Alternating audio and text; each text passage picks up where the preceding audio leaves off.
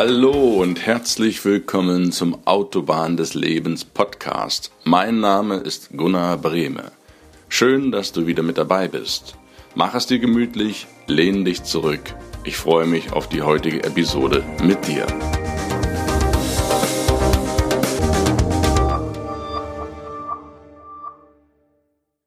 Hi, ich grüße dich. Schön, dass du wieder mit dabei bist. Bevor wir zum Thema des heutigen Tages kommen, wie immer die Wiederholung vom letzten Mal. Da haben wir gesprochen, Schule fertig und nun? Was machst du nach der Schule? Was ist der Sinn deines Lebens? Was möchtest du dann anstellen in den verbleibenden 75 Jahren, wenn wir einmal 25 Jahre Studie Schule, Studium, Ausbildung, was auch immer du da machen möchtest, abzieht, was möchtest du dann tun? Das ist die entscheidende Frage aus meiner Sicht, um dein Leben nicht zu verplempern. Wenn du das nicht genau weißt, was du dann machen kannst oder machen willst, dann hör dir doch einfach die letzte Folge an.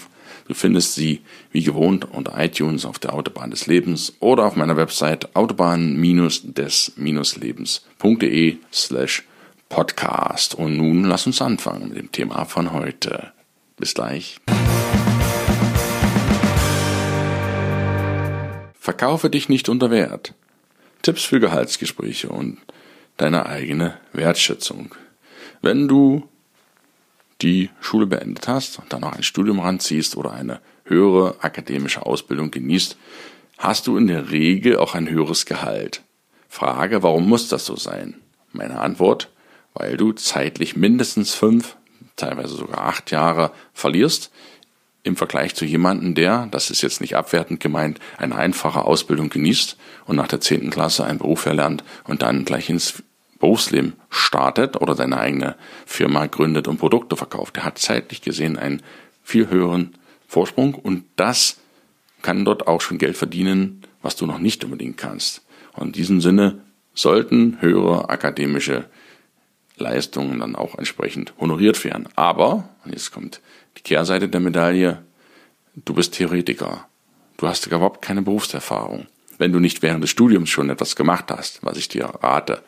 Du hast keine Berufserfahrung und hast in der Regel auch nicht das Recht, ein höheres Gehalt zu fordern als Nicht-Selbstständiger.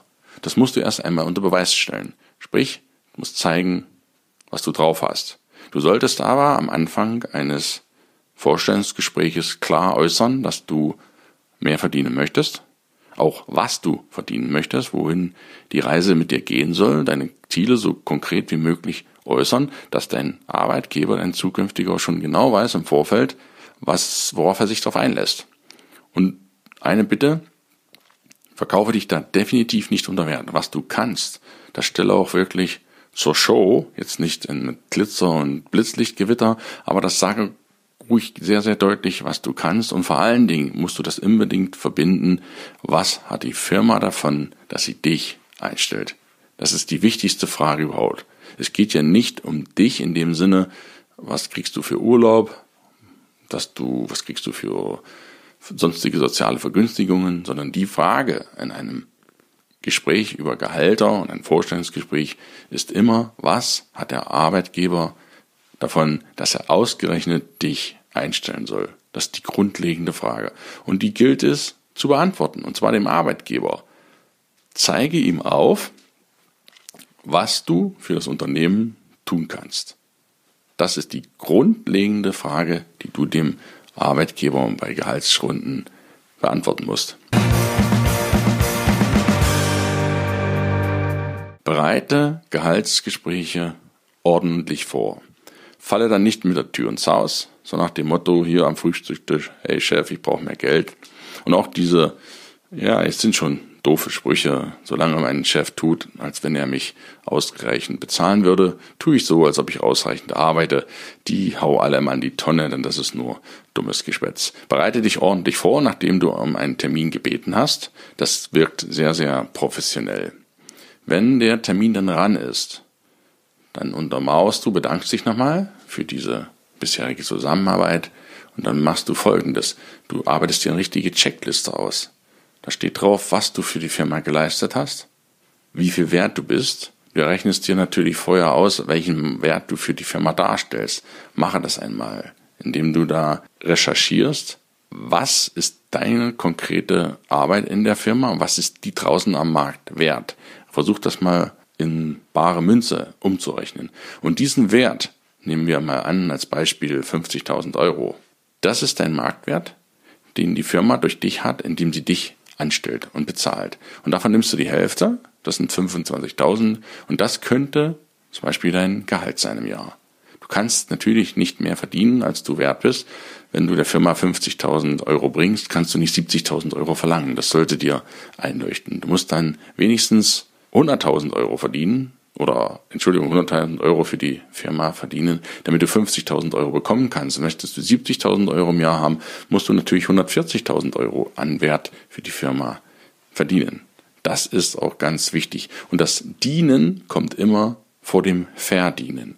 Erst musst du zeigen, was du drauf hast. Erst musst du dienen. Erst musst du geben. Und dann kannst du verdienen und nehmen und ernten. Sehen kommt immer vor dem Ernten. Das sind wichtige Bedingungen, wenn du in Gehaltsgespräche reingehst. Und auch wichtig ist, im Gehaltsgespräch klar zu äußern, wie viel du deine Firma wert bist und was die Firma davon hat, dass sie dich hat. Und wenn du in besonderer motivierter, engagierter Mitarbeiter ist, sind das zum Beispiel auch sehr, sehr gute Momente, um das nach außen zu repräsentieren. Nicht anzugeben, aber klar zu sagen, was die Firma hat, dass dich einstellt und dass du dort arbeitest. Denn bedenke, es ist deine Lebenszeit. Du tauschst dir Zeit gegen Geld. Kostbarste, was du hast, deine Lebenszeit. Und die muss angemessen vergütet werden. Dein Chef ist im Übrigen nicht dafür verantwortlich, welches Gehalt du bekommst. Und er ist auch nicht verantwortlich, ob du glücklich wirst in seiner Firma. Das ist, wird oft verwechselt. Die Leute sagen immer, ja, wenn die Arbeitsbedingungen stimmen und der Chef nicht so mürrisch wäre oder mehr, mehr ordentlich erstmal das und das gibt. Nein, das ist die falsche Vorgehensweise. Erst kommst du. Sorge dafür, dass du entsprechend arbeitest und dass du dein Lebensglück findest. Und wenn du glaubst, das in deiner Firma zu finden, dann irrst du dich. Denn die Firma kann dir nur den Rahmen geben. Ausgestalten musst du den selbst. Du sitzt ja schließlich auch am, am Lenkrad. Und ich sage in Bezug auf Gehälter und Gehaltsforderungen ganz brutal, das, was du momentan verdienst, das bist du momentan noch wert. Denn wenn du mehr wert wärst, würdest du auch mehr bekommen. Nochmal, das, was du momentan verdienst, bist du auch wert. Wenn du mehr wert sein würdest, würdest du auch mehr verdienen. Lass dir das mal durch den Kopf gehen. Wie kannst du denn jetzt wertvoller werden, indem du mehr Wert schaffst? Mehrwert ausgedrückt in Form von besserer Arbeit, höher qualifizierterer Arbeit, oder mehr Arbeit, indem du mehr schaffst. Zeitlich ist das natürlich begrenzt, der Tag hat nur 24 Stunden, aber indem du gescheiter arbeitest, überlege dir genau, in welchen Bereichen kannst du besser werden. Wo kann deine Firma noch mehr von dir profitieren, indem du dich noch mehr anstrengst, noch weiter fortbildest? Auch hier kommt die Bildung wieder ins Spiel. Die Bildung, das als kleiner Exkurs. Ich erlebe das auch bei Leuten, die jetzt keine große Bildung haben und trotzdem richtig, richtig erfolgreiche Leute sind, sei es angestellt oder als selbstständige Unternehmer, die erkennen trotzdem ihrer einfachen Ausbildung, müssen die ein Leben lang sich weiterbilden, um dieses Niveau aufrechtzuerhalten. Ohne Bildung wird auch eine erfolgreiche Firma niemals dauerhaft bestehen können. Deswegen ist Bildung so un ersetzlich und so wichtig, kann das nicht oft genug wiederholen. Wer Krebs in der Birne hat, der hat auch in der Regel mehr vom Leben und er hat mehr Möglichkeiten, sich auszusuchen, was er machen kann. Und wenn du dich nicht weiterbildest, dann stirbst du eines Tages geistig gesehen. Das ist einfach so. Und deswegen ist es wichtig, zu schauen, was kannst du für deine Bildung tun, welche Seminare, welche Fortbildungen besuchst du jedes Jahr. Ich empfehle dir mindestens zwei bis vier und durch diesen Input, den du auf Seminaren, Weiterbildungen erhältst, nebenbei Bücher lesen, Podcast hören, zum Beispiel Autobahn des Lebens, vielen Dank und so weiter, Hörbücher hören, dadurch steigerst du erheblich deinen Marktwert. Unterschätzt das nicht. Du denkst zwar jetzt, hm, jetzt lese ich so ein Buch oder höre jetzt so einen Podcast oder höre jetzt so ein Hörbuch. Da habe ich ja nun keinen 10-Euro-Schein in der Tasche. Das ist richtig. Das ist klar. Aber durch dieses Wissen, was du hier mitbekommst in diesen Fortbildungsmedien, das, wenn du das dann umsetzt, das musst du natürlich tun, dann wirst du mit der Zeit merken, das kommt von ganz alleine, wie du mehr erreichen wirst, wie du noch erfolgreicher sein wirst. Und das bedeutet im Umkehrschluss, du hast einen höheren Marktwert. Ganz klar. Und dieser Marktwert, den kannst du dann wieder einfordern in deinem Gehaltsforderung, wo sich der Kreis dann wieder schließt. Deswegen mein dringender Appell an dich, bilde dich permanent weiter, sorge dafür, dass dein Marktwert immer mehr steigt und dann sprich mit deinem Chef in diesen Gehaltsrunden über deinen Marktwert und was du alles kannst. Kein Thema. Zum Wohle der Firma und was die Firma davon hat durch dein zusätzlich erworbenes Wissen.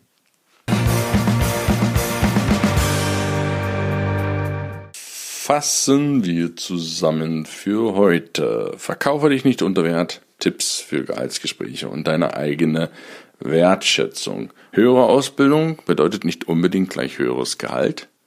Das höhere Gehalt musst du dir erst verdienen. Verdienen tust du das, indem du dienst. Und zwar dem Unternehmen, dem du angestellt bist, als Nicht-Selbstständiger oder der Gesellschaft in Form von neuen Produkten. Vor allen Dingen dienst du dir selbst. Vergiss das bitte nicht. Du dienst dir immer selbst. Egal, ob du als Nicht-Selbstständiger, als Selbstständiger, als Firma oder als Investor tätig bist. Du dienst dir immer selbst. Und wenn du dir selbst dienst im höchsten Maße, dann bekommst du auch den höchsten Nutzen. Versuche deinen Chef nicht in ungelegene Situationen auf Gehaltserhöhungen plumper Art und Weise anzusprechen, sondern mach das akribisch. Plane das zu guten Zeiten, sprich ihn darauf an und dann macht einen Termin fest. Und auf diesen Termin bereitest du dich akribisch vor. Du schickst deinen Marktwert im Vorfeld ab, weißt, was du wert bist, teil das einfach grob durch zwei. Das ist das, was du momentan verlangen kannst. Und diese Gehaltsforderung stellst du dann auch und frage auch, wie dein Chef mit dir zufrieden ist. Ja, frag ihn einfach mal. Wie zufrieden sind Sie mit meiner geleisteten Arbeit? Du bekommst in aller Regel ein super Feedback und kannst daran wachsen, kannst besser werden. Und besser werden tust du auch, indem du dich fortbildest, Bücher liest, Seminare besuchst, Hörbücher hörst, Podcasts hörst, denn das Wissen, was du da bekommst, steigert deinen Marktwert erheblich. Du gehst nicht nur mit der Zeit, sondern du bist auch gebildeter und gescheiter und kannst dir und hast viel, viel, ein viel, viel höheres Wissen, was wiederum in deiner Erfahrung, die du, in denen du das Wissen anwendest, mündet und mit Erfahrungen, die du sammelst, steigt auch automatisch dein Marktwert. Wichtigste ist immer, diene, dann verdienst du auch. Und nur in dieser Reihenfolge. Ich hoffe, dir hat der Podcast für heute gefallen, rund ums Verdienen und was deine Arbeit wert ist. Ich freue mich, wenn wir uns nächste Woche wieder hören und bis dahin alles Gute, dein Gunnar. Tschüss.